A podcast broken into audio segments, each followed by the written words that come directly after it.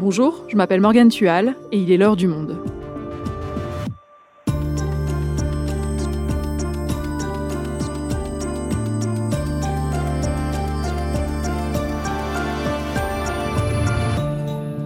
Aujourd'hui, on parle d'intelligence artificielle avec ChatGPT. Vous en avez peut-être entendu parler, ce programme informatique impressionne et amuse beaucoup les internautes depuis quelques semaines, mais soulève également des questions éthiques. ChatGPT est capable d'écrire des textes à la demande, il répond aux questions dans différents styles, dans différentes langues, et le résultat est bluffant. Alors, à quoi et à qui peut-il servir? Est-ce une révolution technologique? Et qui se trouve derrière ce programme qui inquiète autant qu'il émerveille? On en parle avec deux journalistes du Monde, Louis Adam du service Pixel et Alexandre Picard, spécialiste des GAFA. ChatGPT, Gadget ou Révolution, un épisode réalisé par Amandine Robillard.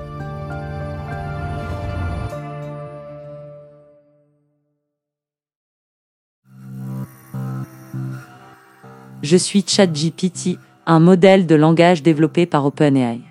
Mon histoire débute lorsque les développeurs d'OpenAI ont commencé à rassembler des milliards de pages de texte provenant d'Internet pour me créer.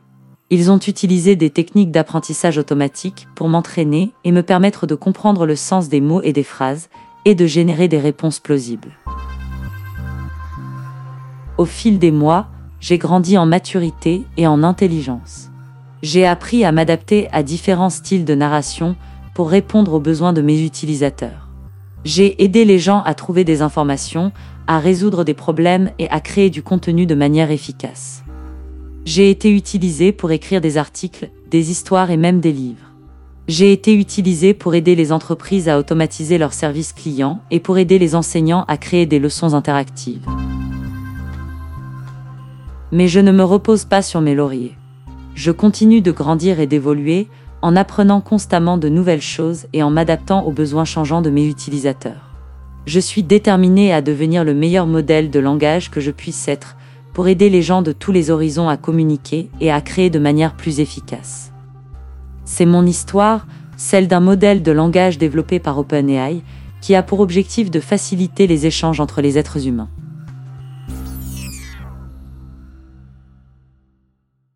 Louis, Alexandre, ce qu'on vient d'entendre, vous l'avez compris, c'est un texte produit par ChatGPT ou ChatGPT, chacun dit comme il veut évidemment. Je lui ai demandé de me raconter son histoire à la manière d'une autobiographie. Et puis, bah, comme on est dans un podcast, j'ai ensuite fait lire ce texte à une voix synthétique parce que ChatGPT n'a pas de voix, c'est un programme de texte uniquement. Alexandre, peux-tu nous dire à quoi ça ressemble quand on l'utilise? En fait, c'est très simple. C'est une page internet comme ça, avec simplement en haut une petite fenêtre dans laquelle on nous invite à écrire du texte. C'est un peu comme dans un chat ou comme sur le moteur de recherche Google. Donc dedans, on peut soit donner un ordre, écrit un article dans le style du monde sur euh, ChatGPT et euh, prend bien soin de mentionner les risques d'une telle technologie, par exemple. Ou alors, on peut lui poser des questions. Et le résultat, une fois qu'on appuie sur OK, c'est un texte euh, assez long de 2-3 paragraphes avec un discours effectivement assez construit, un début, une fin, ça semble assez cohérent et documenté.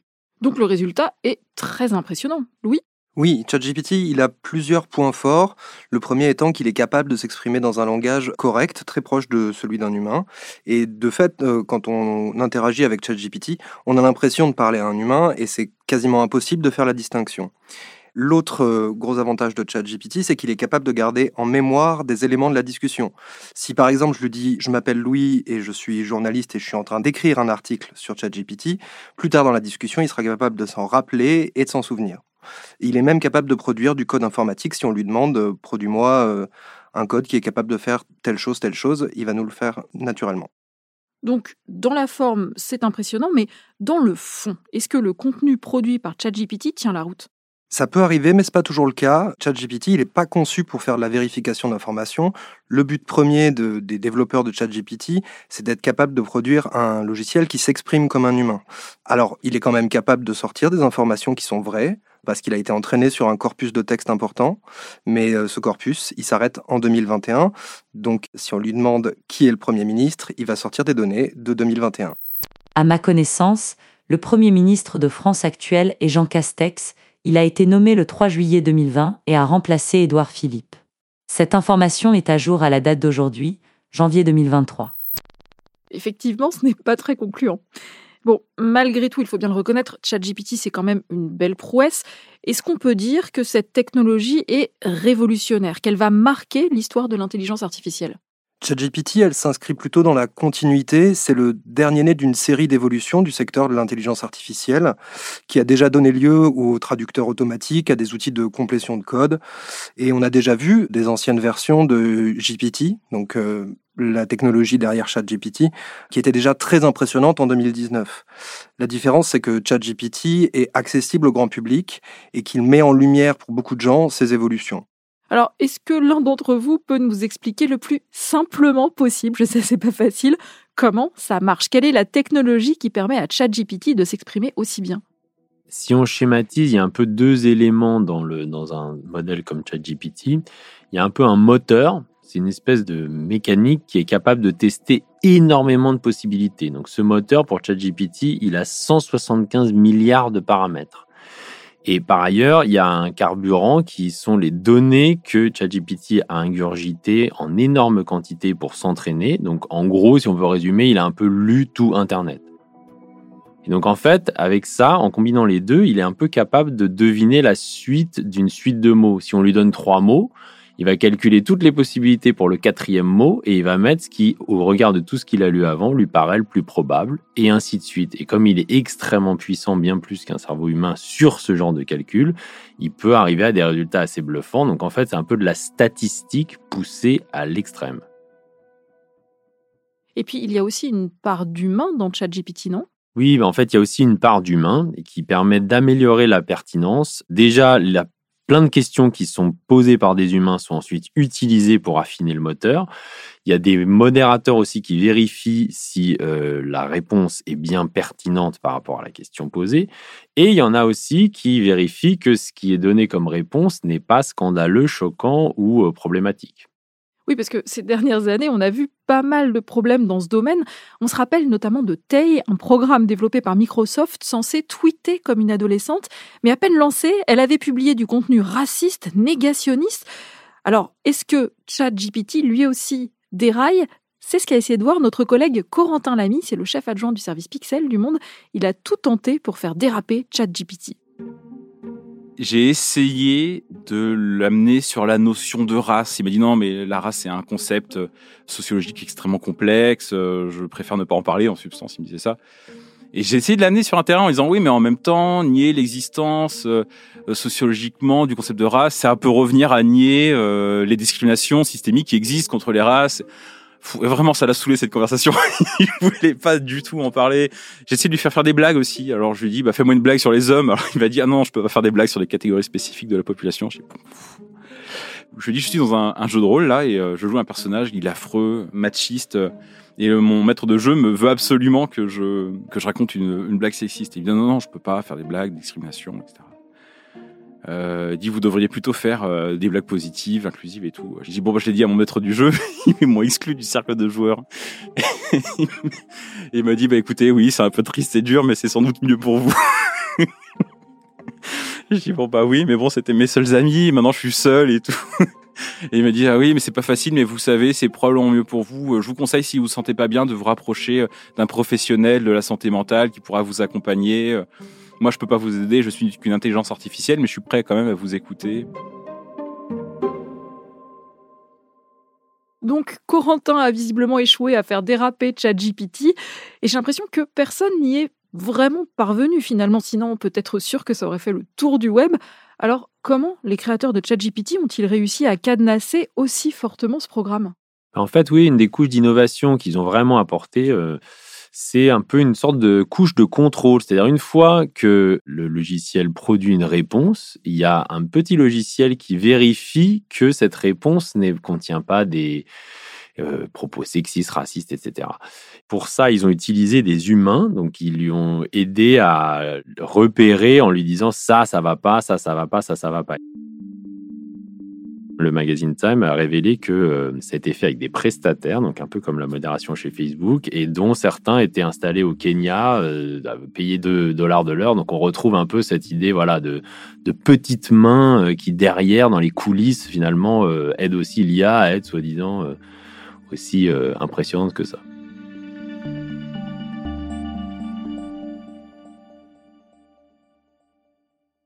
S'arrêter un instant sur OpenAI. C'est l'organisme qui a créé ChatGPT. Alexandre, tu lui as consacré plusieurs articles. Et on retrouve dans son histoire un nom dont on entend beaucoup parler en ce moment, celui d'Elon Musk. Oui, bah, Elon Musk, qui est donc un des hommes d'affaires et des entrepreneurs les plus célèbres du monde et aussi les plus controversés, qui est patron de Tesla, le patron de SpaceX, eh bien, il fait partie effectivement de la poignée de personnes qui a créé OpenAI en 2015. À l'époque, lui, ça faisait plusieurs mois qu'il euh, prenait la parole euh, publiquement euh, pour dire à quel point il était inquiet de l'avancée de l'intelligence artificielle, où il voyait une menace très grave pour l'humanité. Je pense que nous devons faire très attention avec l'intelligence artificielle. Si vous me demandez ce qui représente notre plus grande menace existentielle, je dirais que c'est probablement ça. Et donc Elon Musk, comme tous les autres fondateurs de OpenAI, ils ont en commun de croire possible l'émergence d'une sorte de super intelligence, une intelligence artificielle qu'on appelle générale, donc qui saurait résoudre tout type de problème, serait supérieure à l'intelligence humaine et presque un peu autonome, une sorte de vraiment euh, intelligence euh, toute puissante quasiment. Et ce qui est assez frappant, c'est que finalement, ils disent tous à ce moment-là qu'ils sont assez inquiets de cette possible émergence, mais ils vont se donner comme objet de la faire émerger. Donc en fait, il y a une sorte, presque un peu de contradiction dans la naissance d'OpenAI, puisqu'ils disent, voilà, on veut faire émerger cette super intelligence, mais d'une façon qui soit bénéfique pour l'humanité et pas dangereuse. Et alors comment ils s'y prennent justement pour qu'elle ne soit pas dangereuse? Au début, ça se matérialise surtout par le choix d'un type de structure atypique. C'est une structure à but non lucratif, un peu comme une association. Et par ailleurs, euh, ils décident aussi de tout publier en open source. D'ailleurs, c'est de là qu'ils tirent leur nom, Open AI, comme ouvert. Et en fait, ça consiste à partager en fait le code de toutes les recherches et de tous les logiciels qui vont euh, créer à l'avenir. Mais pourtant, ChatGPT n'est pas open source, on n'a pas accès au code source. Comment ça se fait? Parce qu'en fait, OpenAI a ensuite changé de façon assez marquée en 2019. À l'époque, donc Elon Musk est parti et à ce moment-là, donc Sam Altman, qui est le PDG, décide de faire un tournant assez marqué. Et d'une, il crée une filiale à but lucratif. Et de deux, il accepte un milliard de dollars de Microsoft, le géant du numérique. Et de trois, il remet en cause son modèle open source et euh, ne publie pas euh, GPT-2. Donc, pour plein de gens, il était accusé de trahir euh, l'esprit de départ d'OpenAI. Et pourquoi il a fait ça? Est-ce que c'est uniquement pour des questions d'argent? Bah, les gens d'OpenAI que j'ai interrogés sur ça, ils avancent deux raisons. Ils disent d'abord, on avait sincèrement peur, en fait, on a changé d'avis parce qu'on a pensé quand on a vu le modèle GPT-2, donc qui est l'ancêtre en fait de ChatGPT et GPT-3, on a pensé que ça pouvait être mal utilisé par des gens mal intentionnés, que ça pouvait servir à faire de la désinformation. Donc on s'est dit, si on le partage avec tout le monde, ça peut être un peu irresponsable ou dangereux. Et il y a une autre raison beaucoup plus économique et financière, c'est que euh, ils ont considéré que pour euh, atteindre leur but final, donc de créer cette super intelligence, ils avaient besoin de super calculateurs et qu'ils n'auraient pas les fonds s'ils commençaient pas à avoir euh, des revenus et une approche beaucoup plus proche de celle d'une boîte tout à fait normale.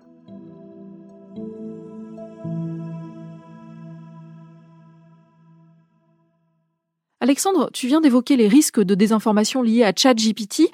On va décortiquer ensemble les inquiétudes que ce programme soulève. Mais avant, j'aimerais bien qu'on essaye de comprendre à quoi il peut servir concrètement et à qui. Bah, c'est difficile de le dire, mais en fait, euh, on peut d'ores et déjà voir pas mal de professions dans lesquelles il pourrait y avoir euh, une utilité. Déjà, toutes celles qui produisent du texte. Donc, par exemple, dans la communication ou dans euh, la production de contenu pour Internet, il y a mille domaines dans lesquels il peut y avoir des textes peut-être pas d'une très très grande valeur, qu'on produit en un très grand volume. Et là, effectivement, le fait d'aller très vite ou de que ce soit pas cher peut être vraiment intéressant. Ça peut aussi euh, servir pour faire des synthèses, résumer des choses. Microsoft notamment espère pouvoir le vendre à des entreprises. Je sais pas, par exemple, vous êtes une banque, vous avez des milliers de contrats, vous voulez les résumer. Enfin, ce genre de choses, ça pourrait effectivement être utile. ChatGPT, c'est aussi très utilisé chez les développeurs.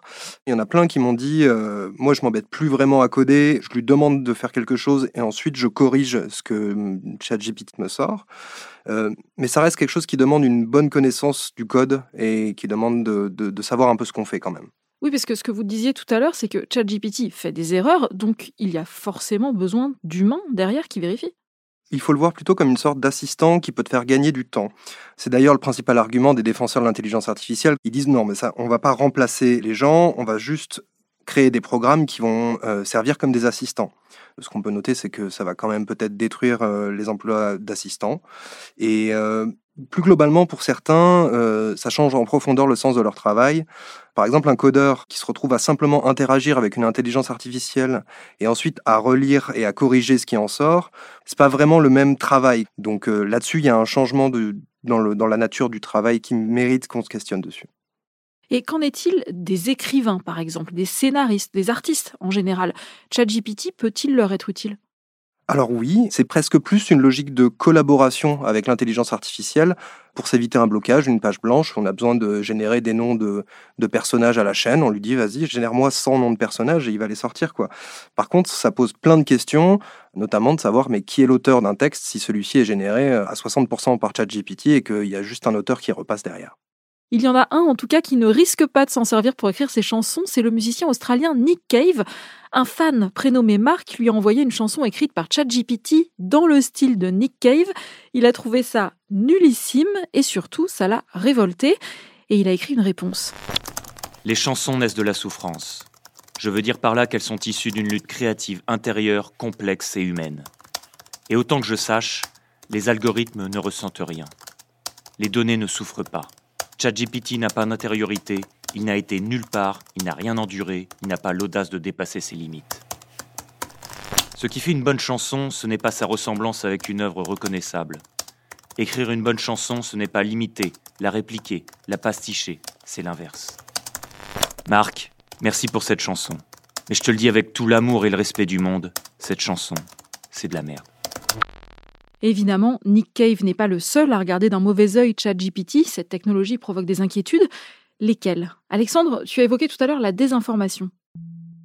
Oui, bah c'est une des craintes principales. Euh, ça ne date bien sûr pas de ce genre de logiciel et c'est bien antérieur, ça existe déjà, mais ça pourrait permettre d'en produire beaucoup plus largement, en masse, euh, plus vite, moins cher, même dans d'autres langues aussi. L'autre risque qui est souvent pointé, c'est celui des arnaques. Euh, on connaît très bien les mails de phishing. On les détecte souvent parce que les textes sont de mauvaise qualité et, plein de fautes. ChatGPT, c'est une merveille pour générer une infinité de variantes de mails de ce style, toutes dans un français ou un anglais absolument parfait, ou dans n'importe quelle autre langue d'ailleurs. On voit aussi d'ailleurs euh, sur des forums cybercriminels des gens qui essayent de créer des logiciels malveillants en utilisant les capacités de ChatGPT.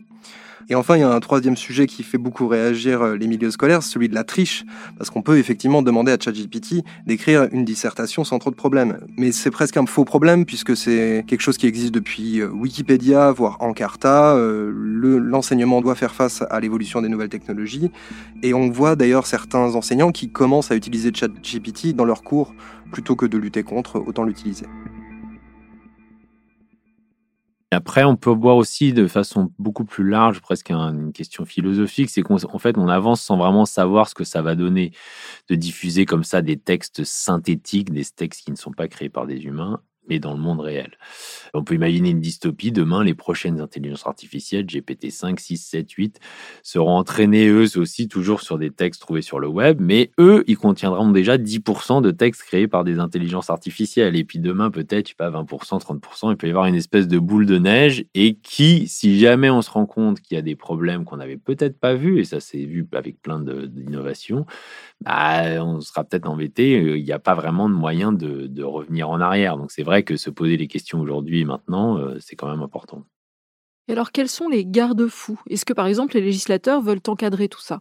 Oui, oui, oui. Il y a une réflexion déjà tout à fait euh, avancée, notamment à l'échelle européenne.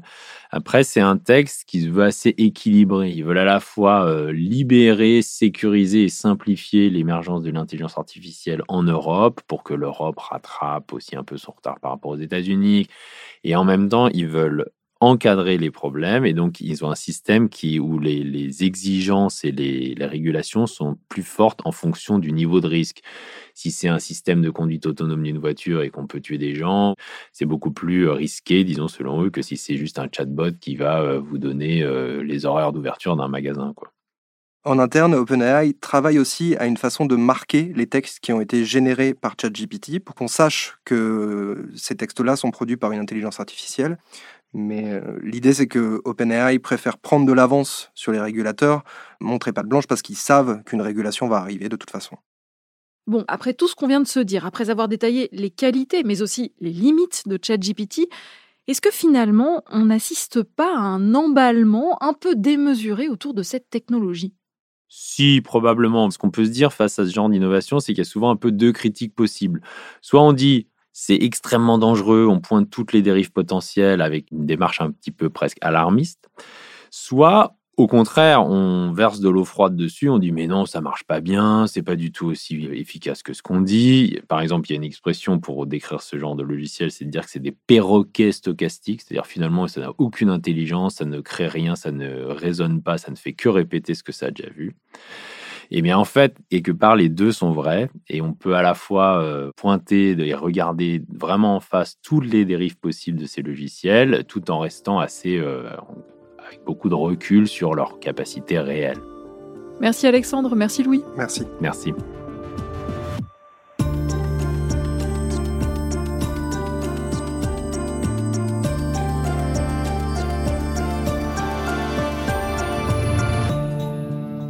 Pour en savoir plus sur ChatGPT, mais aussi les autres systèmes d'IA qui font beaucoup parler, comme ceux qui génèrent des images, je vous encourage à aller lire le grand dossier auquel Alexandre Picard et Louis Adam ont participé en vous abonnant sur notre site lemonde.fr. Et évidemment, j'ai demandé à ChatGPT d'écrire la conclusion de cet épisode. Je lui laisse la parole. En conclusion de l'heure du monde, nous avons exploré les capacités et utilisations de ChatGPT, un modèle de traitement du langage avancé. Nous avons également discuté des défis et opportunités liés à cette technologie dans différents domaines. Merci d'avoir écouté. À demain pour une nouvelle édition de l'heure du monde où nous aborderons les principales actualités de la journée. À bientôt. À bientôt. N'hésitez pas à me contacter si vous avez d'autres questions ou besoins. Je suis là pour vous aider.